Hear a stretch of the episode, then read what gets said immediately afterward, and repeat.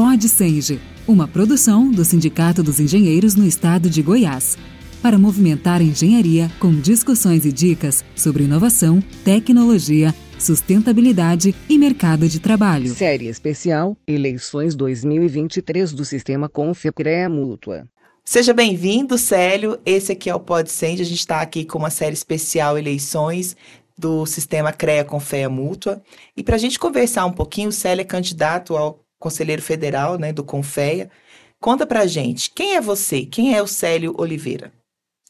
Bom, Célio nasceu em Araguari, né, um mineiro que viveu em Anápolis, eu sou de Anápolis, né?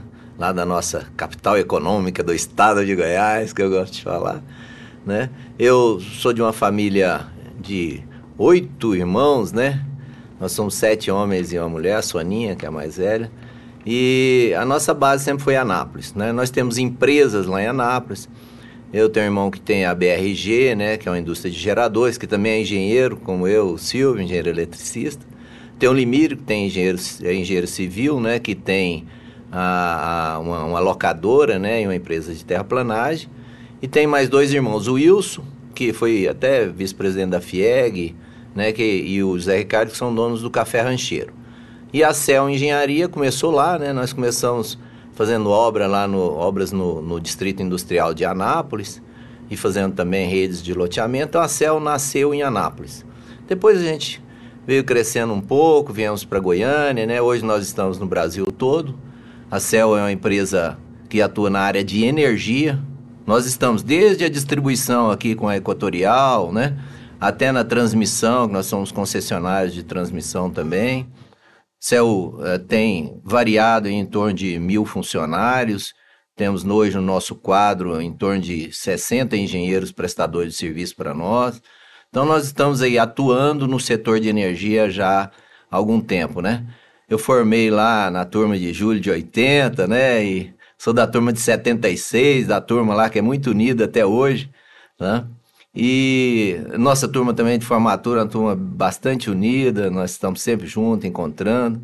Então, aí eu escolhi a profissão por paixão, né? Eu sou um engenheiro apaixonado. Eu, eu até falo, eu, eu dei três opções para meus filhos. Eles podiam fazer engenharia elétrica, civil ou mecânica. o, o, a minha filha é engenheira eletricista e meu filho é engenheiro civil. Então, eu estava fazendo um balanço. Na nossa família, entre sobrinhos, cunhada, irmãos, nós somos 15 engenheiros na família. É uma família bastante é, interessada na, no progresso e bom, muito bacana. Olha que legal. E falando um pouquinho, né, é, sobre as eleições agora do Confeia, Confeia CREA Mútua. Quais são as suas motivações para se candidatar ao cargo de conselheiro federal ao Confeia e como você acredita que a sua experiência e competências podem contribuir para a atuação no conselho? Eu até vinha dizendo, o Mortário me convidou para ir para o Sinduscom. Falei, Mortário, eu já cumpri a minha função de classista, né? Que eu fui aqui do sindicato, eu é, levei a primeira delegacia do CREA para Anápolis, né? Nós fundamos lá, eu fui fundador, mesmo presidente do Instituto de Engenharia de Anápolis, né? Depois, quando eu mudei para Goiânia, passei a, a frequentar a AGE, né? Fui vice-presidente da AGE, fui presidente da AGE, né? Fui presidente do Coinfra, lá da FIEG, atuei bastante na FIEG também. Então, eu tive uma, uma atuação classista né, é, bastante intensa, né? E aí, o trabalho da empresa e os negócios me absorveram mais, mas continuo ainda com, com muito contato com todos. Aí, quando veio é, a, a ideia da eleição para o Confeia, né? Aí voltou uma paixão, né? Por quê? Porque lá, é, a cada 16 ou 18 anos, é um, um engenheiro modalidade eletricista, né?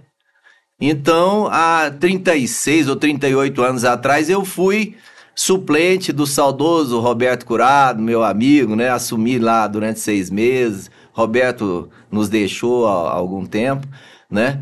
É, e, e aí voltou à vontade. Fiz uma consulta para o Chico, meu amigo histórico, todas as eleições né? Eu, eu fui, fui, fui do, do time lá, do, do Francisco, né? Um grande, grande cara. O Brasil deve muito, a engenharia brasileira deve muito a esse, a esse futuro presidente do Confeia, né, que vai trazer muita coisa boa para nós.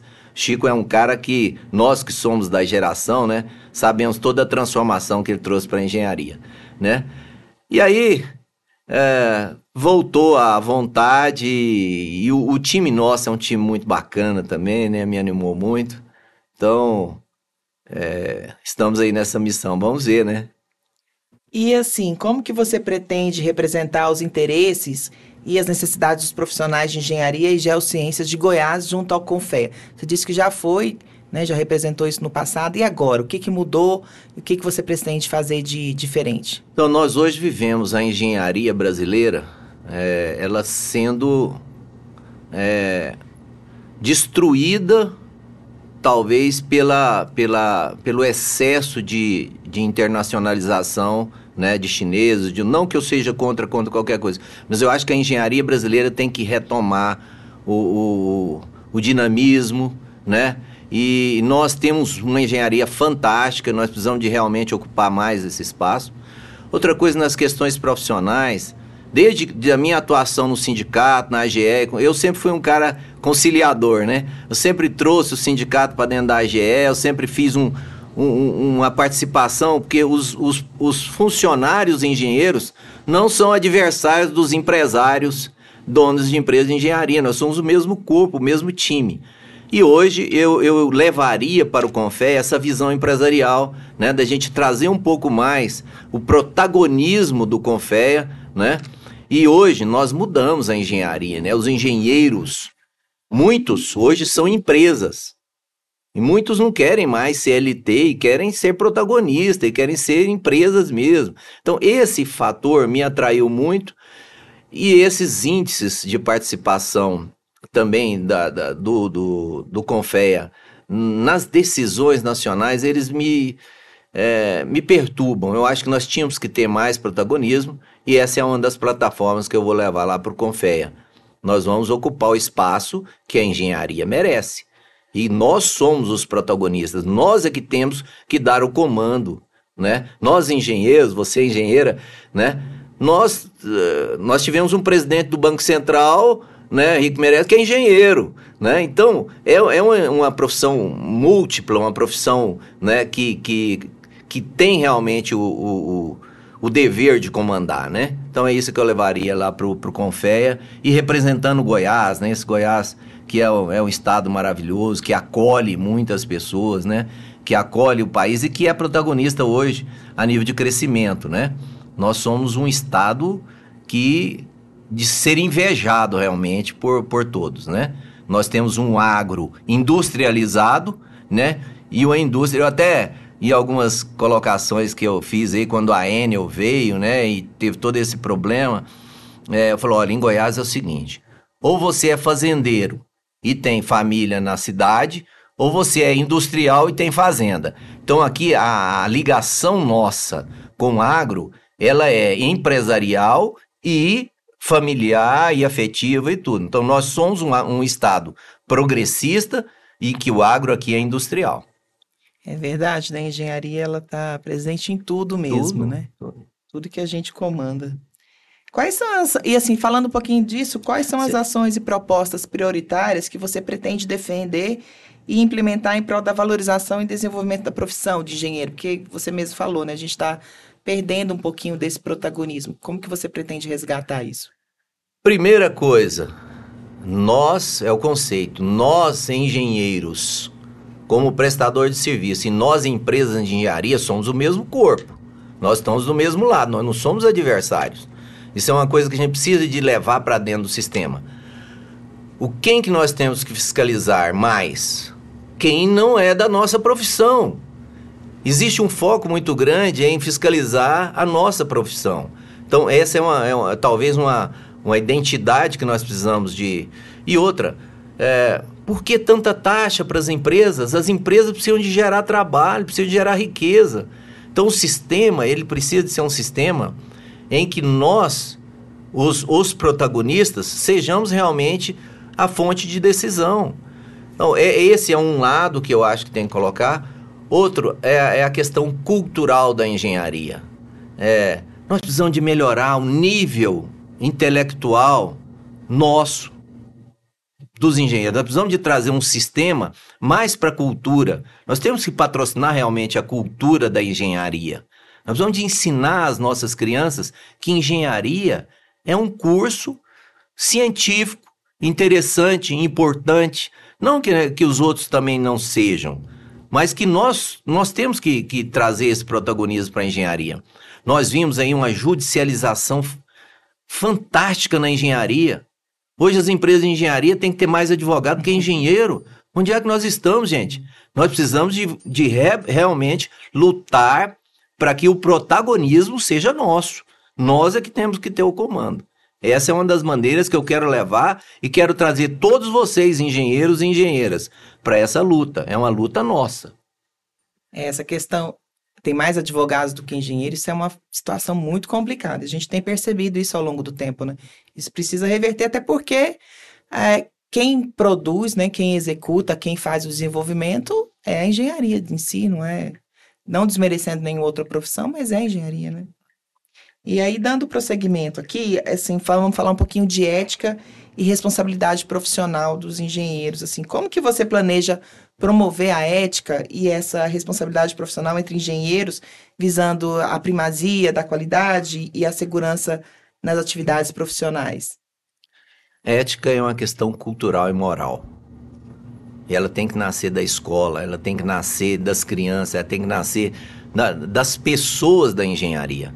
Então, é, quando, quando você coloca uma fiscalização para fiscalizar a ética, não, não faz sentido. Eu acho que nós precisamos de dar mais educação, mais formação, mais protagonismo. A ética vem como consequência. Nas nossas famílias, o que que define a ética? Se você é um pai que leva os filhos, em qualquer que seja a sua, sua religião, a sua crença, né? Se você traz uma família unida, né? É mesmo que, que, que sejam novos, novos modelos de família, mas que tenha essa união, você vai conseguir fazer com que a ética. E nós, na engenharia, nós somos uma grande família. Lá na CEL eu tenho um lema lá dos meus ex-funcionários, dos meus ex-colaboradores. A CEL é uma família, a família CEL. Nós temos o conceito lá disso. Nós temos programa de ajuda aos ex-funcionários, aos aposentados. Lá nós temos uma mania de fazer a dupla, né? Que é pegar um engenheiro recém-formado e colocar ele com um sênior. Os dois formam a dupla, que é a experiência e a, a inteligência é, eletrônica, né? essa inteligência artificial que nós temos hoje, formada também pela experiência daqueles que na engenharia tem muito isso, né? Quem sabe onde aperta o botão, onde aperta o parafuso, às vezes não precisa de, de muita informação tecnológica, ele vai lá e aperta o botão certo, né? Então, é, mas isso é só essa união da, das, das gerações. Nós que já somos da, da geração assim, né, que estaríamos saindo do mercado de trabalho, é, aí você vai ver, vou fazer aqui uma colocação, quando eu fiz 60 anos, eu lancei um livro. É uma Acima dos 80 rumo à velocidade da luz. Eu peguei 10 amigos, desses 10, 6 homens e 4 mulheres, e conversei com os 10 sobre 10 temas iguais. Um engenheiro, um médico, um empresário e tudo. Por quê? Porque eu queria projetar meus 80. Porque os meus amigos e aqueles que convivem comigo sabem do meu projeto. Eu quero bater o recorde do Niemeyer. Niemeyer foi 104 trabalhando, gente. Por que, que nós temos que. A nossa geração. A minha mãe tem 91, gosta de sair para dançar em Caldas Novas. Se a geração do Niemeyer viveu 104, a nossa de engenheiros, nós não podemos ficar aposentando com 50 anos e parar de trabalhar, não. Não existe isso. É um pecado para o país que gastou tanto dinheiro conosco. Então, é, é, essa união das gerações dos jovens com os médios, né? E com o, os que têm mais idade, não são velhos, né? Até o Luizinho lá da multa gosta de falar isso. Eu tenho idade, eu não sou velho, né? Então, isso é uma experiência importante. E na CEL nós temos lá uma experiência muito bacana com pessoas acima de 70 anos, totalmente ativas e no comando. Então, é, é muito importante isso, da engenharia nossa não perder a sua memória. Nós precisamos dos jovens, nós precisamos é, dos que tem mais potência hoje, que são ali aquela média idade, que tem conhecimento, tem dinheiro tem capacidade, e nós precisamos da nossa cultura. Nós precisamos da nossa história, né? Isso é muito importante, principalmente para nós, né? Que agora estamos aí começando a, a olhar a aposentadoria como talvez uma opção, né? Mas eu, eu falo que 104 traba é, trabalhando, né? Aí depois você tem que aposentar, que as viagens para tomar vinho, tudo. Então, tem muito tempo de vida aí. É, mas é interessante isso, né? É um povo que não valoriza o seu passado, não tem futuro. Não né? tem futuro. E falando exatamente sobre isso, sobre inovação tecnológica, né? Assim, qual que é a sua visão da importância da inovação tecnológica na engenharia e quais estratégias você pretende adotar para estimular a adoção de novas tecnologias para os profissionais? Eu sempre digo para os meus engenheiros, a lei da física não vai mudar. E outra, ela se aplica aqui em Goiás, lá no, no Japão, lá nos Estados Unidos, em qualquer lugar. As leis da física são as mesmas. Eu vejo até na eletricidade, né? Tem um transformador que tem 60 anos, um transformador funcionando até hoje. É o mesmo que funciona lá na China, o mesmo que funciona na Índia, o mesmo que funciona nos Estados Unidos, que foi projetado por pessoas totalmente diferentes, de outras culturas totalmente diferentes, mas que usaram os mesmos princípios das da, leis, as leis da física. Agora, a tecnologia é a melhor coisa que pode existir para nós. Quanto mais tecnologia, menos trabalho. Mas menos trabalho não quer dizer menos emprego. Por quê? Porque nós podemos usar a nossa mão de obra para outras coisas. Então, aí você vai falar, sério, mas está com 65. É, eu tenho aula de informática, né? Tenho, toda segunda, sete da manhã, tá lá o meu cara de informática me dando aula, me ensinando as novas. Aí eu vou usar o celular, vou. O celular eu já avisei para ele, né? Celular ele me escravizou, mas eu também ponho ele para trabalhar o tempo inteiro. Eu olho para ele e falo, você vai me obedecer, né? Então é a tecnologia está aí para isso, né? É, eu, eu sempre fui apaixonado por astronomia. O universo ele é infinito e nós somos energia, né? E viemos como energia e vamos voltar como energia. Essa e a tecnologia ela cada dia vai ser mais apaixonante, né? Se hoje você acha que chegou no, no ápice da tecnologia, nós estamos engateando. Tem muita coisa ainda para ser desenvolvida. E aí, jovens engenheiros, quanto mais tecnologia, mais aprendizado. Quanto mais cultura, mais tecnologia. Vamos seguir essa regra. E nessa questão aí, né, dessa dessa, desse alinhamento mesmo, dessa representatividade, como é que você pretende estabelecer um diálogo efetivo e colaborativo com os demais conselheiros do Confeia? Assim, principalmente buscando um consenso e ações alinhadas em benefício dos engenheiros, do setor da engenharia e de Goiás, né, dos interesses de Goiás. É, eu, eu tenho muita facilidade, né, em todas as entidades que eu participei, né, é, eu, eu, eu sempre Naturalmente fui protagonista em algumas ações, né? Lá no Confea, quando eu estive lá, eu convidei o pessoal para ir jogar um futebol de salão, nós montamos um futebol de salão lá, aí levamos o pessoal para uma outra, para outra, é, um outro fórum, né? Que não ficava só naquilo ali. Por quê? Porque nós fizemos amizade, eu visitei o conselheiro lá de Manaus, né? Nós ficamos amigos.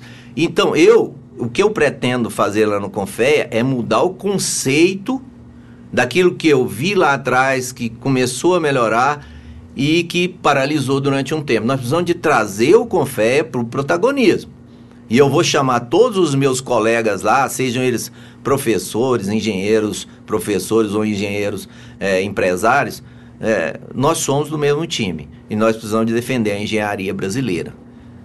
Principalmente porque se você está preocupada com uma casinha ali que está sendo feita sem RT, os chineses já são dono de 50% das concessões de transmissão do Brasil.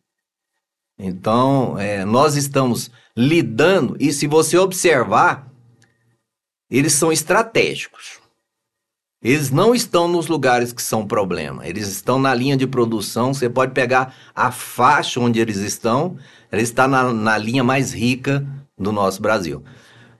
Importante que eles estejam, importante que os americanos, todos estejam, mas importante que nós brasileiros sejamos protagonistas. Né? Eu estou mais focado hoje na área de transmissão, né? eu tenho concessões na área de transmissão, é, mas ganhar desse povo com dinheiro de governo deles né, é desumano para a engenharia brasileira. Mas vamos continuar lutando. Nós não vamos perder para eles, não. É, espero que não mesmo, né? Não, não. Lutar é com a gente mesmo. É, brasileiro é resiliente. E falando assim dessa questão, você disse que continua estudando, né, sempre. Como que você propõe para promover, o que, que você propõe para continuar essa formação contínua dos nossos profissionais engenheiros, principalmente fortalecendo as competências e habilidades individuais e as habilidades necessárias para que a gente enfrente os desafios atuais e os futuros da profissão. Você falou aí da questão da China, né, que vem avançando bastante. Como que a gente combate, não é combater, como que a gente é um combate mesmo, um combate intelectual aí. Como que a gente pode batalhar aí nesse nessa guerra? Nós vamos é, os chineses, eles ficaram famosos por copiar e melhorar, né? Nós temos que fazer isso agora com eles. Nós temos que copiar os chineses. Há 10 anos atrás, eles resolveram investir pesadamente em tecnologia da informação, né? E foram dominando todos os processos, trouxeram as grandes indústrias para dentro deles e, e copiaram tudo. O que nós temos que fazer no Brasil, na engenharia como um todo, nós precisamos de continuar estudando. Agora, precisam ter motivação, precisam ter novas ferramentas. Nós temos lá na, na CEL agora, é, nós pegamos uma plataforma EAD para treinamento nosso. Eu estava fazendo um curso EAD lá, né, de, de BI e tudo para implantar, e me chamou a atenção, que é o seguinte, eu me vi nova, novamente, né, é, é voltando para o banco escola, fazendo prova, né? E ainda tive algumas dificuldades lá, sabe? Algumas provas e tal. Eu falei, oh meu Deus, será que eu vou tomar bomba? Então, isso aí motiva. E, e esse, esse trabalho de estudar continuamente, ele tem que ser uma regra. Tem que ser uma regra. E, e agora, como? Motivando. Nas nossas empresas, nós colocamos a plataforma. Eu coloquei que todo mundo era obrigado a fazer o curso, só que no horário de trabalho estão recebendo para poder fazer o curso que eu determinei que fizessem. Agora, eu não vou querer que, que a pessoa trabalhe para mim e depois vai estudar em casa, aí ele vai estudar para ele. Mas quando empresa, nós vamos dar, E muitas das nossas empresas já fazem isso. É, o Mortal lá do Sinduscom sabe, a turma do Sinduscom o tempo inteiro estão investindo em educação dos seus funcionários, dos seus engenheiros. E nós, engenheiros, precisamos de valorizar muito isso. Nós só vamos ser competitivos se nós continuarmos. É, o estudo é, é, contínuo, né? E no, no sistema, eu, eu gostaria que realmente a gente tivesse uma, uma plataforma mais forte de, de treinamento, retreinamento, de motivação para os nossos profissionais. Sei que já existe alguma coisa, é, muito trabalho foi feito, né? E nós precisamos de continuar nessa área. Eu vou tentar ajudar nessa forma. A gente sabe que um, um grande desafio para o sistema é atrair esses jovens profissionais, né? Os, o pessoal mais jovem. Como que você pretende adotar uma postura proativa na divulgação e valorização da engenharia, tanto para a sociedade em geral quanto para os mais jovens, visando atrair esses novos talentos para a nossa profissão? Você falou um pouco disso e principalmente reter esses profissionais. Né, é, a engenharia, a engenharia ela é assediada demais, né? Porque nós formamos muitos profissionais e cedemos eles para outras, outras profissões, né? Mas isso é uma, é uma atração natural. Eu acho que aqueles que se apaixonam pela engenharia mesmo, eles vão continuar na engenharia. E eu diria uh, uma coisa que eu fiz. Logo que eu me formei, eu procurei o sistema. E eu procurei ser conselheiro, né? É, do CREA. Aí eu fui suplente, levei a delegacia para Anápolis e entendi o que, que era acervo técnico. O meu acervo técnico, hoje um dos maiores do Brasil, eu tenho acervo em 500 kV, em, em, que poucos né, têm, tudo. Por quê? Porque eu, eu sempre valorizei meu, meu acervo técnico. Eu sempre cuidei. E cuidei também A minha filha é engenheira eletricista, tem um grande acervo técnico também. O meu filho formou fazendo acervo para ele. O, o, os conselhos, eles são a nossa defesa, eles são a nossa história. Nós, nós, não, nós não, não podemos entender que o conselho é um cobrador de taxa ou é um problema para nós. Ele é uma solução. Então, os nossos engenheiros lá, na CEL, são duas coisas que, eu, que tem que ter lá. Tem que ter conta na Ingecred, né? E, e tem que ter uh, o, o, o CREA em dia. Quem não pode é o banco, tá? Eu banco a anuidade de muitos profissionais e tal, tudo. A Ingecred também foi um grande aprendizado. Nós, nós fundamos um banco que hoje tem 2 bilhões de ativos, aqui em Goiás. Começou com 200 mil lá com o André Rocha, né? E que nós tivemos que fazer a, a primeira, o primeiro balanço lá, nós tivemos que, que, cotizar novamente, colocar dinheiro. lembro que o, o, Daniel, o Camargo, né? Nós saímos tendo que aportar. E hoje a Ingecred, né? Eu, todos os anos, eu tenho um exemplo de Ingecred que eu sempre falo lá todos os anos, o dinheiro das minhas sobras da Ingecred, a dona Lu, ela pega pra gente gastar à toa. Ou ir viajar, ou fazendo... Por quê? Eu sempre falei isso lá. Esse dinheiro não existia. Se fosse lá no Banco do Brasil, eles iam mandar uma agenda. Então, o dinheiro da engenharia tem que ficar na Ingecred. Uma das grandes bandeiras minhas do Confea vai ser trazer o dinheiro do sistema para as cooperativas. Esse dinheiro é nosso. O dinheiro é nosso do sistema. Nós temos que fazer ele girar mais perto de nós. Então, essa atuação em conjunto da mútua. Eu estava falando para o meu filho, filho, a mútua é fundamental. Você tem dinheiro mais barato, a mútua te dá assistência, a mútua é importante para nós. Não adianta, se você não for filiado à mútua, ela vai existir do mesmo jeito e o dinheiro vai ficar lá parado e outros usando. É igual você afastar do sistema. Eu fiz isso e fui construindo o meu acervo técnico. E fiz isso com, com, com todos aqueles que eu, que eu pude influenciar. Na Ingecred é a mesma coisa, né? Eu sou lá na Ingecred, os meus netos têm o meu saláriozinho lá, que deposita na continha deles, todos têm conta na Ingecred, todos os meus funcionários são obrigados a ter conta na Ingecred, que eu só pago através da Ingecred. Aí o que não queria abrir, vai, tudo bem, né? Então não vai receber. Aí né, adesão por, por pressão. Não, mas não é tanto assim, mas eu, eu fiz uma. Levei a Ingecred lá para dentro e tal. E, essa questão do CRE, do Confia, é, tudo isso é importante para nós. Né? E a, até tem uma coisa do Confé que, que me atrai muito, que quando eu fui para o Confé a primeira vez, eu era muito jovem, né? E aquilo ali era uma cultura nacional para mim fantástica, saindo daqui de Goiás, né, que não conhecia né, os engenheiros do Brasil, viajamos aí, né, no sistema, fui, fui para o Grande Sul, fomos para os encontros de engenharia. Isso me deu uma formação fantástica. Eu digo para vocês, não se afastem do sistema. Clube de engenharia, frequente o clube de engenharia, converse com os engenheiros, vá para o CREA, venha para o SEGE, né? Vamos participar das nossas entidades porque elas são a nossa vida. E é muito gostoso, viu, gente? Eu sou da Ingecred, viu? Mas tá vendo? e a sobra sua, você tá gastando à toa? Não, tô guardando. Não. aí, aí, eu faço até compromisso. O pessoal, ela, faço até simulação. O pessoal da Ingecred, você, você não pode falar assim que o povo tira o dinheiro daqui. Não, esse dinheiro é para tirar e gastar à toa né? Para poder usar mesmo. Mas vamos lá.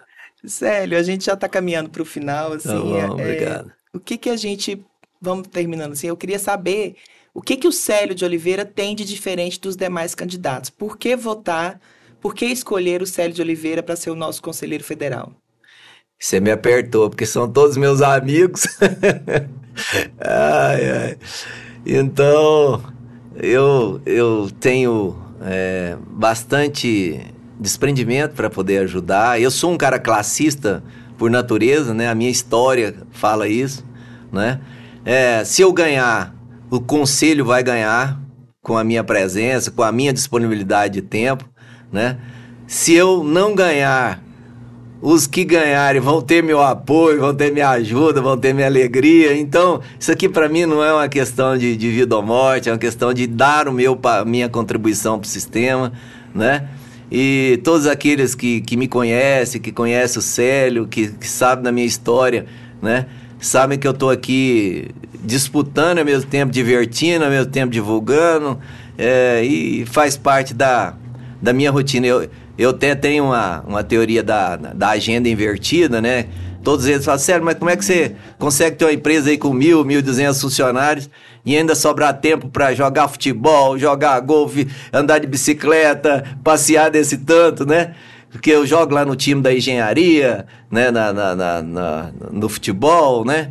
E jogo tênis com o pessoal, jogo golfe, não jogo nada bem, sabe? Mas participo de todas as turmas. e isso, isso me, me deixa muito feliz. É, meus netos é, eu tenho seis netos, né? São três é, da minha filha e três do meu filho. É, dois. Meu, meus nomes são tudo certinho, tá? São três meninas e três meninos. É, e eles adoram o vozão. O vozão é baguncento e gosta de passear com todos, tem tempo para todos, né? Busco na escola e. É, a minha prioridade são sempre eles também, minha família, sou muito família, né? A Lu, minha amiga, meu amor, minha companheira, tá comigo há 42 anos, né? A gente tem uma vida feliz e tal. Minha filha é um, um amor, um carinho. Sérgio Vinícius. Sérgio Vinícius tem uma vida de esportista, né? Ele foi campeão mundial de jet ski. Nós viajamos aí. Eu viajei com ele 25 países, né? E acompanhei a carreira dele no mundo inteiro e foi muito bacana. E a gente aprendeu muito juntos. E hoje ele é meu, meu braço direito na empresa, né? Então tá comigo lá. É, quer me aposentar, mas não vai conseguir, não. Ai, legal. E, assim, tem alguma coisa que a gente não abordou, que você gostaria também de complementar? Tem. É, aos amigos botafoguenses, segue o líder. então, eu sou um apaixonado por futebol, né? E eu estava lá na final da, da Copa, já fui em cinco Copas do Mundo, adoro viajar para ver futebol. E nós botafoguenses, já há muito tempo que a gente vinha sofrendo, né? E agora nós somos os protagonistas. Salve o, o glorioso Botafogo. E um grande beijo no coração de todos. Que Deus nos abençoe, que Ele continue abençoando todos nós. E que essa campanha seja para o crescimento de todos nós, para o engrandecimento da engenharia goiana, brasileira e a, a engenharia mundial, né? Bom, esse foi o Célio de Oliveira, o candidato a conselheiro federal aí do Confé nessas eleições. Muito obrigada, Célio, pela sua participação. Acho que engrandeceu bastante. Não, acho não, tenho certeza que engrandeceu bastante. Desejo muito sucesso, né, muita luz, muita energia nessa, nessa campanha, na sua vida e na sua profissão. Obrigada mesmo.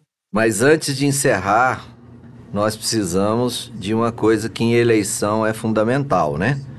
Nós precisamos de pedir votos, tá? E essa eleição, o voto vai ser eletrônico, ele é novo, né? Então nós precisamos de aprender a votar. Nós vamos fazer uma, um, um videozinho de, de treinamento. O Confé soltou um lá, mas nós vamos soltar um nosso, né?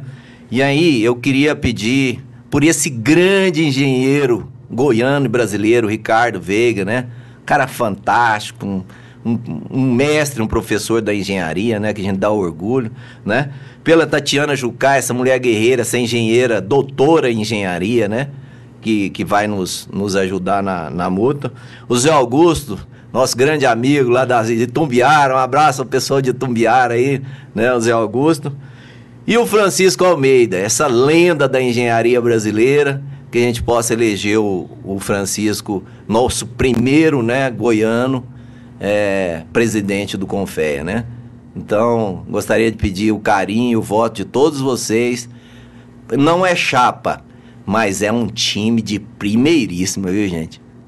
E eu queria aqui, eu já pedi o voto dela mais cedo, né? Juliana Matos, engenheira civil, que fez essa entrevista que eu eu me emocionei e ela foi sempre carinhosa comigo, que foi me acompanhando, didaticamente me entrevistando, né?